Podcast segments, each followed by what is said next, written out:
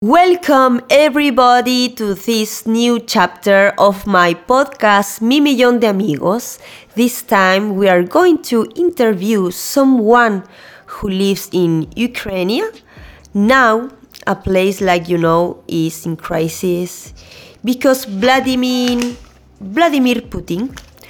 So I'm not alone. I'm with my darling, with my husband Benoit Bourou. Hello. Clap the hands for Benoit. he will assist me in this important chapter. And also because we meet Anastasia together during the harvest in France.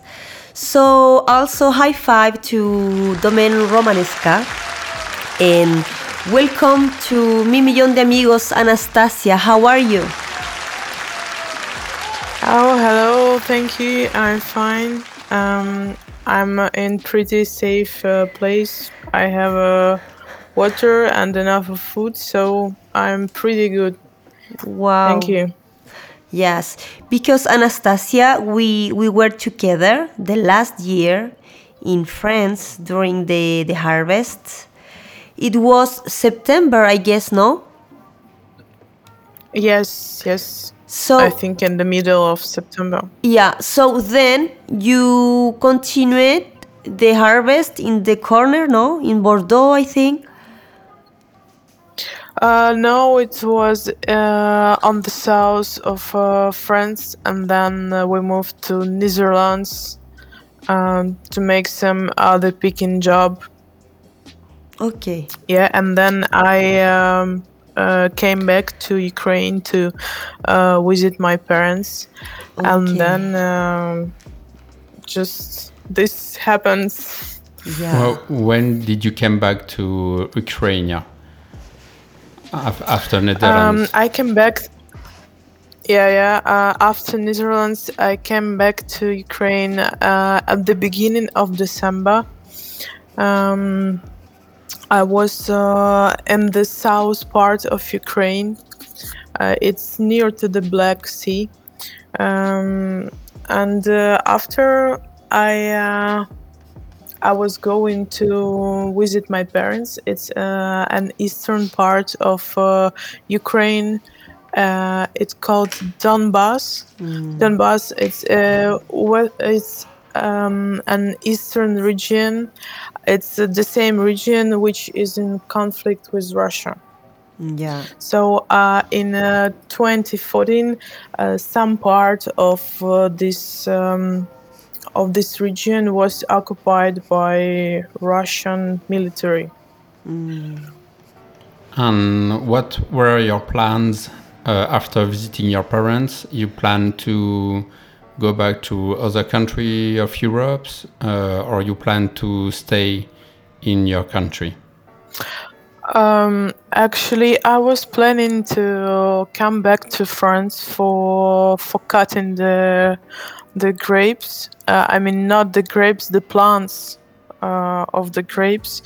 And uh, I have another one uh, plan, uh, maybe to go to United Kingdom, the Great Britain, um, because I have uh, an experience of this before. So I like this country, and um, so I didn't know actually to go to France or to go to uh, UK. Okay. Uh, I remind that in the vineyard you were always the first with Nico, so Oh, you yes. are a very good worker.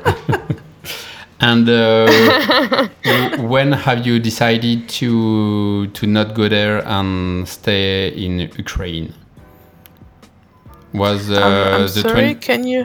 when have you decided to know to not go to United Kingdom or France and to stay in Ukraine? Oh, okay. So um, um,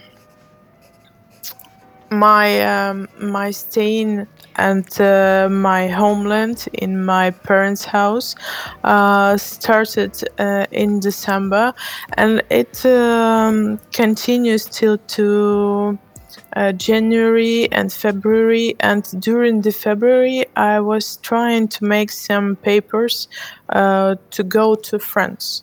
But uh, at 24, um, the Russian military comes to Ukraine.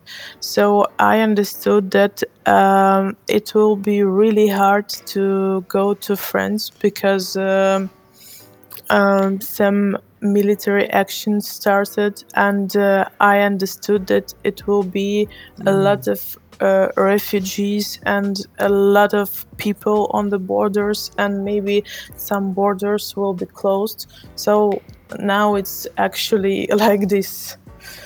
So um, uh, right now I can't get uh, uh, to the any country because uh, the borders of my region it's uh, blocked. So I can get nowhere actually. I just can uh, stay here and wait when the war will end or maybe some something will change. Mm. And um, for for the moment, um, the Russian troops uh, are in the south in Donbass, and but there is still a, a kind of connection to to reach east and west of Ukraine. But where you are, you don't have this possibility. Yes, unfortunately, I don't have this possibility because the uh, eastern part of Ukraine it's it's too hot part. So um, um, it's now now it's not possible to go somewhere from from my parts. Yeah.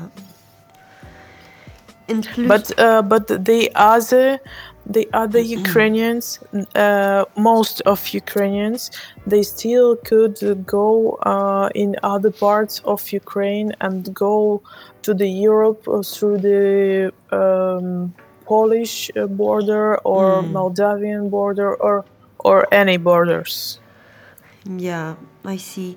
And Anastasia, because we Chilean people and French people, we are looking the news, now about the, this crisis, this, this conflict, this war. Mm-hmm. How is life? How is the life for Ukrainian people in the middle of this war? How is the family? How's your mood? I don't know how. How are you feeling this moment? Yeah, for now, uh, it's more much quiet than uh, in first two weeks because uh, mm. in first two weeks uh, we didn't know what uh, what's happening and uh, we didn't know how to react more correct on these actions and um, we all were feeling some um, you know a lot of stress Mm. But for now, it's more quiet. We still uh, feel some um, hurt because a lot of people they are dying, uh, and uh, but for now, um, every one of us try to help or support each other, and it really helps us to just to understand and live in these conditions. Mm. Yes, you you don't feel alone.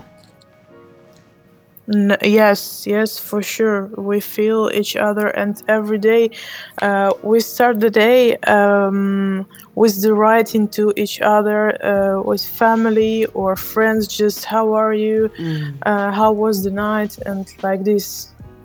Mm. and you you started that uh, you are going good because you have some food and uh, some. Um, water, which is quite uh, out of our mind uh, after living in peace uh, for for oh, yes. years and years, and just having food and water is just uh, to be alive. Uh, how long will you have water and food? Do you do you think the provision is um, will carry on, or uh, it's a problem that will uh, arise again? Um, in my place where I am now, um, there is for now, for now, there is no problem with water, and um, uh, there is no problem for food. Actually, uh, we have uh, high prices for food, really high prices, but uh, I think it's only in my region because it's uh, too close to Russia, and uh, for now it's uh, default in Russia, and the prices is too too high for Russians uh, because a lot of companies they. Um, just uh, don't want to work with Russia, so they have the highest pri- prices ever in history, I think. And uh, of course, our region also feel this. But um, but there is no physical problem with food and with water. Maybe we feel some problem with food in uh, three weeks. I think in four weeks. But uh, mm. but for now, no it's okay and uh, for for the rest of ukrainians it depends on the regions and uh, some cities they are blocked by uh, Russians, so uh, they can't. Um, they don't have uh, no water, no food. Um, no electricity. For instance, like. Uh, uh, for instance, like Mariupol, it's close to, it's between um, eastern and southern part of Ukraine, uh, and they are now blocked uh, with Russians. A and for 15 days, I think 15 or 16 days, they don't have uh, water or food. They don't have nothing. So mm. it's uh, madness. And they have the bombs. I'm sorry. And they have the bombs. Yes, yes, so every day, every day. dramatic. Yes, yes Oh yes, it was yesterday, and um, all Ukrainians thought that uh, these people were dying because it's uh, it was too powerful bomb. But um, but today uh, the news said that uh, some people they are still alive, and uh, our government uh, tries to evacuate them to the more peaceful part of Ukraine. But um, for now we don't know the details because it can be dangerous to know the details because uh, the russians they of course they check our news and uh, mm. they can um, make something again with uh, all these citizens and um, without saying us exactly where you are for security reasons um, are you far from the Russian troops? Uh, no, I'm not really far from them. I think it's about uh, uh, 100 kilometers, and uh, we um, we hear the splashes, the splashes of the bombs, and uh, we hear the um, all the sounds of war. But it's quite far from us so it's okay. Mm. And um, do you know some friends or some person from your family who died in this conflict or been injured? Oh, uh, no, actually no. I uh, I have a friend who is now in the army, and um, I have a few friends who is uh, in um, like um, defendant uh, groups, uh, which named Teroborona. Maybe you heard this, maybe no.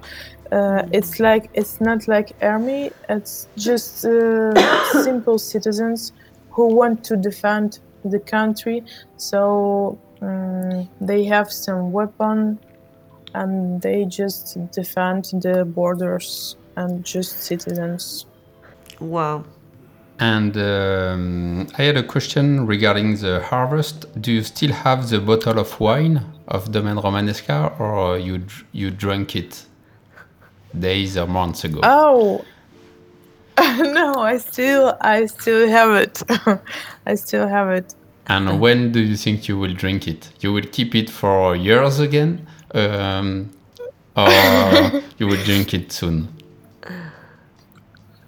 Oh, uh, actually, I don't know. I took this bottle, uh, this one, I think, bottle I present to my friend uh, because he likes wine a lot, and uh, it was a great present for him because it's uh, wine from France. It's amazing, and um, and one bottle I took to my parents, but it's still in our house and uh, I actually don't know when I will drink it. Maybe soon. yes, uh, I do not hope that uh, Russian troops will uh, arrive to your place or uh, you get some bombs, but it's better to drink it than to be destroyed by uh, bombs. Yeah, thank you. Sounds good.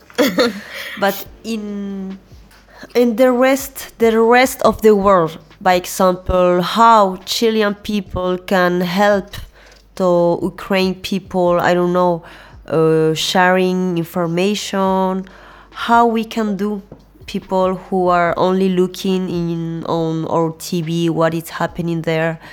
We are very concerned but we don't know what to do you know?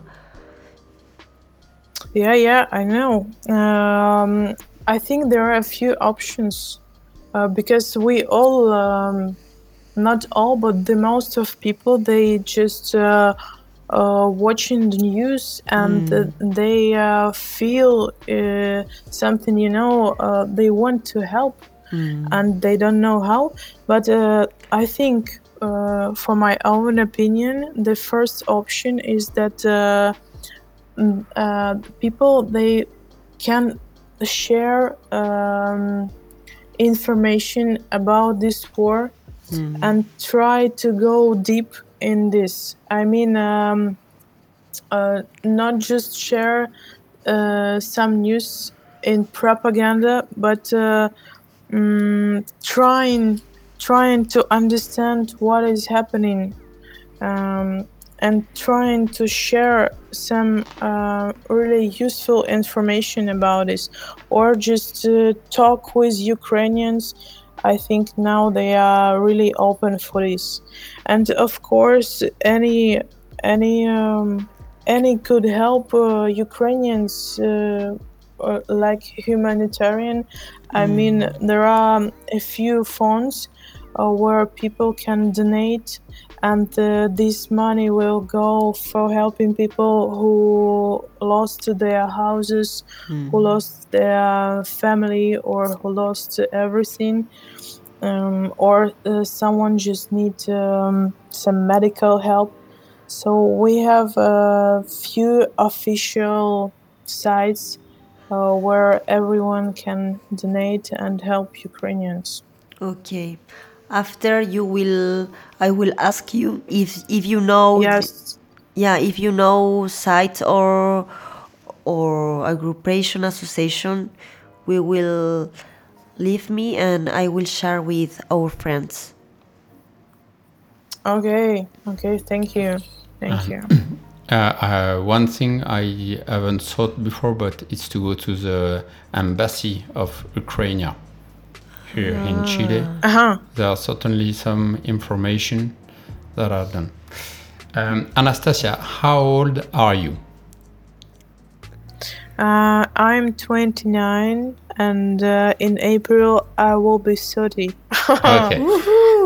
And then, so it means that you born just after the end of URSS and uh, yes. during all your childhood and your lifetime uh, could you did you live with the fear of an attack of russia was something possible you imagine before 2014 and the attack of donbass and Luhansk mm-hmm. uh, was something you you live with or it, it became a surprise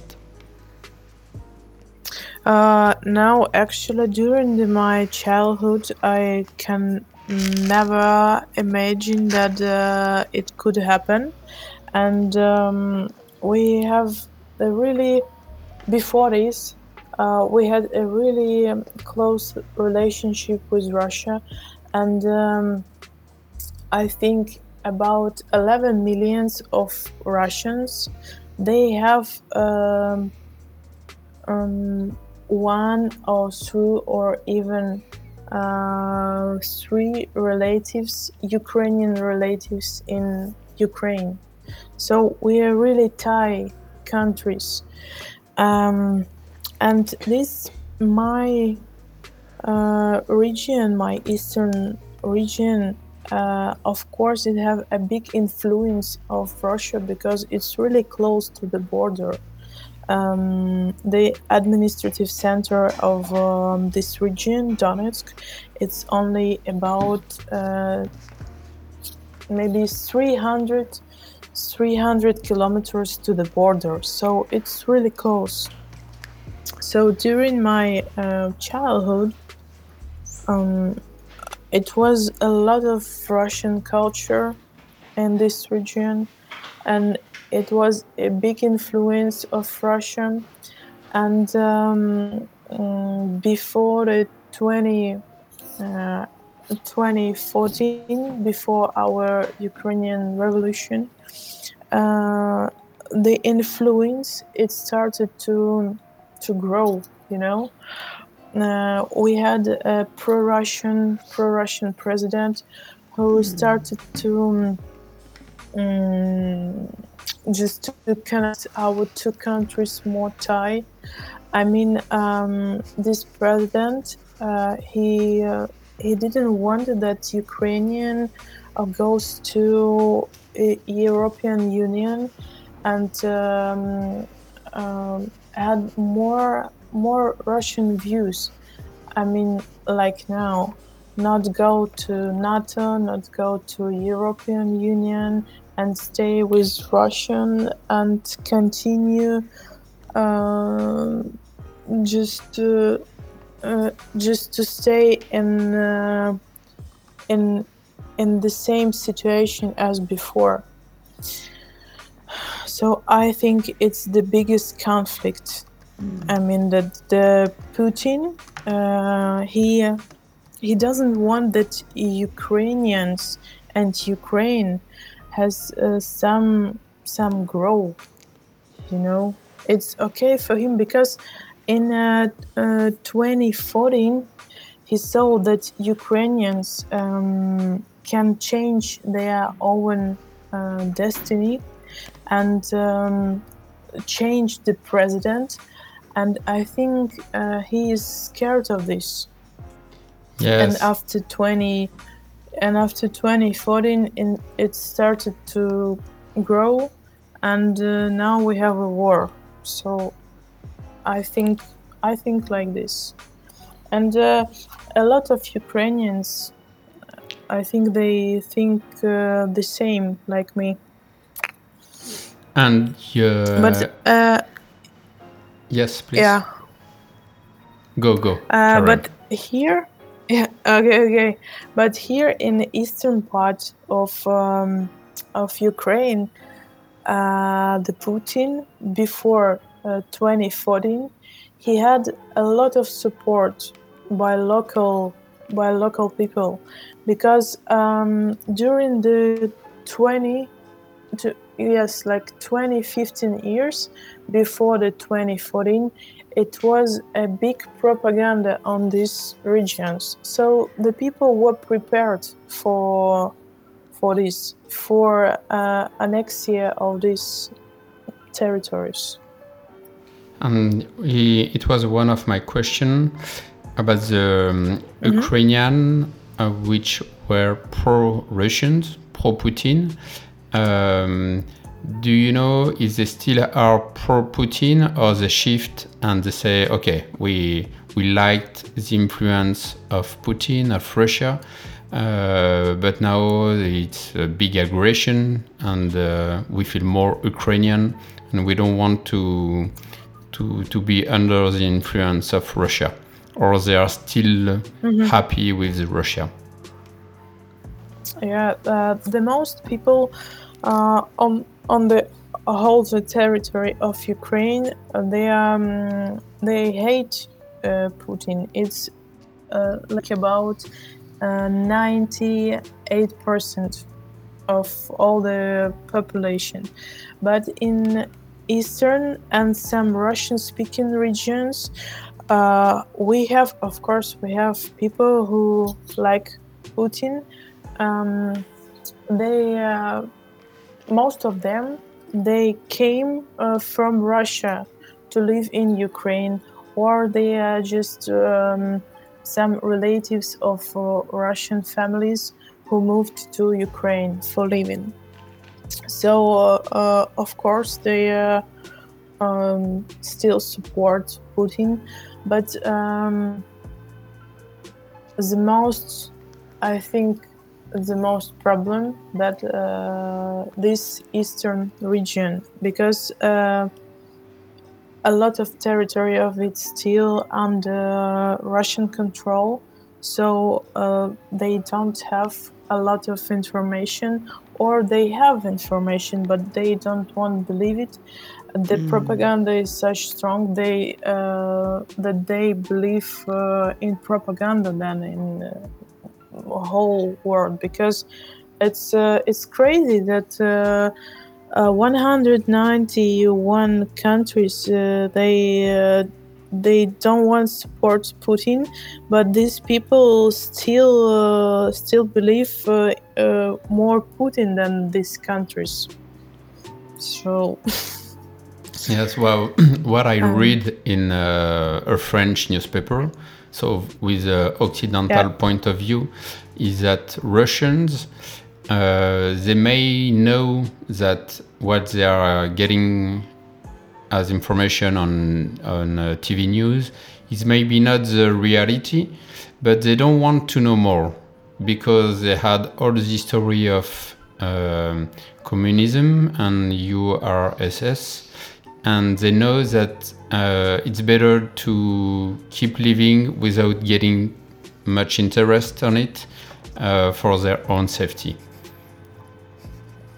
Yeah, I think uh, I think that's true because, uh, but for now it's more hard uh, to live in Russia. I think because uh, they don't now they don't have TikTok, they don't have Twitter, they don't have Instagram and wait, uh, wait, wait. Think, you, you, uh, you, you started this yes? conversation by saying, I'm happy because I have water and food, and you are saying that we can yeah. live because we don't have access to to you know, social networks. yeah, yeah, yeah. I mean, um, I mean, they don't have a lot of uh, channels of information you know? And uh, soon uh, the youtube will block too. And i think the whole internet uh, will block too and they will have their local russian internet and that the propaganda will will be more stronger than before. But um, i don't think uh, it's the main the main um, the main reason actually uh, I'm agree with you that uh, they don't want uh, they don't they don't want to hear this uh, information. They don't need it, need it, and they just want to live in their in their world with uh, one really kind and good guy, Putin, who will defend them from the uh, horrible NATO and all like this and Anastasia, how do how do you imagine your the future of your country? If you if you dream, no, if you dream about the future of your children, your families, what do you want for your country? Hmm. Uh, good question. uh, sometimes I'm I'm really sad about what is happening, mm. but I see that uh, that Ukraine will be more more powerful after this war. Mm. Will be more. Um, uh, more more European. I think um, that Ukraine will be the center of new Europe. I don't know if it will be uh, like this, but I hope. I feel that we have a lot of power and we can share with all the countries this new, this new waves of power. Okay. And this is on on long term, but uh, on short term, do you think uh, Ukraine is going to um, to resist uh, to uh, the Russian invasion? Do you think the war will stop in uh, 15 days, six months, in eight years? Because uh, we have to um, to say to that the war in Donbass is like from 2014 and it's, it's still carry on. So, um, what is your perspectives? Okay, I think that the intensive uh, actions, intensive uh, war actions, they will end uh, to the um, end of April. I hope like this. It looks like this because the Russians they don't have so much now equipment. Uh, they still have a lot, but um, but they are asking now uh, and other countries for help. Uh, so uh, it looks like it will end uh, to the till to the end of April, but uh, it will be another two questions with um, this um, um, annexed territory. I mean the Donbass and the Crimea. Uh, so with these areas, uh, I don't know. It could continue. It could take more time for sure. Um, I mean, like two months or half of the year, because uh, before this conflict were eight years. Um, but for now, I think it will be much faster, of course. But I think the uh, like the war like now it will end uh, in April or the beginning of May. Okay. Le- let's hope, hope so, that yeah. it will be uh, this. And my hope is that the, um, the um, economic measures from the Occident will be a problem for the Kremlin to pay the soldiers. Because it's only when the soldiers won't won't be able or wouldn't like to fight anymore that the war will stop.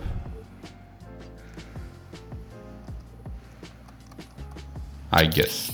Um, I'm yes, I'm sorry. Uh, could, can you repeat because the Yes. connection was Uh, Yes. I said that, to my mind, the war, the aggression of Russia, uh, won't stop for a decision of Vladimir Putin. It will stop only if the soldiers are not paid or not are not in good conditions, and this will uh, is for me the only way to stop the war. That the moral the Yes. moral of Russian troops are bad. Uh, so let's hope it will happen. Yeah, yeah, I think I think so too, because uh, all these sanctions they are for this to just uh, stop the flow of the money of for the Russian army. So, yeah. Uh, I saw uh, today. I saw a, a video where uh, people in Russia they are fighting for sugar because they don't have enough of sugar. Wow. So I th- I think um, I think that uh, they for now they don't have uh, enough of money for this war.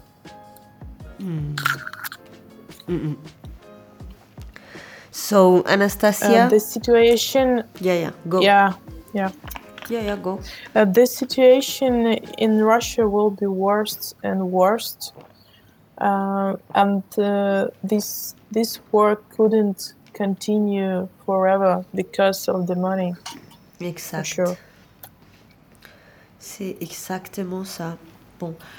Anastasia, we are arriving Yes. at the end of this interview. We are very, very glad to to hear you. You are safe, always happy, funny, optimistic. And I don't know if you want to say something to your closet friends, people, family, Chilean people, French people. If you want to to share a message, if you want. Yeah, uh, I just uh, want to say thank you that you um, have invited me for this uh, conversation. I um, I have tried to uh, to say my best. Yeah. I hope uh, successfully. and uh, I want I want to thank uh, everyone who support now and pray for Ukraine. It's really important for us to know that uh, someone else is thinking about us and uh, just support us. And um, I want um, I want to say uh, everyone that it's um, in war time the most important thing it's uh, just your close uh, your close people your family or your friends or your animals. And uh, other things they uh, don't really matter in war time so i uh, advise everyone to um, just to keep in safe each other and love each other. Nice. Uh, thanks a lot for these uh, nice words. And uh, I would like to thank you a lot for sharing your um, life experience and um, give, uh, no, no, I don't know how to say, congratulations to the people of Ukraine which fight and resist uh, in conditions that uh, I I cannot imagine.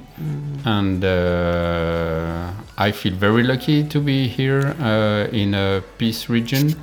And I feel concerned a lot with the, um, with the current situation because my parents born during the Second World War and I live uh, in Normandy in France where the um, American troops uh, arrived to to liberate France, and um, I, I am a European, uh, a convinced European because for me European Union was uh, peace. It's a synonym of peace, and we never feel we never lived so long time in peace in the human history. And this conflict is like change, changing all the peace conditions and uh, we hope that uh, Ukraine resist as much as they can to avoid uh, to give more confidence to Putin and to keep peace in our countries. yeah yeah A lot, a lot of kisses, Anastasia. I hope to see you again in the Domaine Romanesca yeah thank you. to share time thank you very together, much to work, to Yes, I- make party. You know. yeah i think to see you soon again yes, hope we can Maybe- see in the at the harvest in uh, in Fleury in the Beaujolais. yes yes thank you a lot we think about you. Thank a lot you. of kisses. eh, prends soin de toi. Big hugs. Big hugs.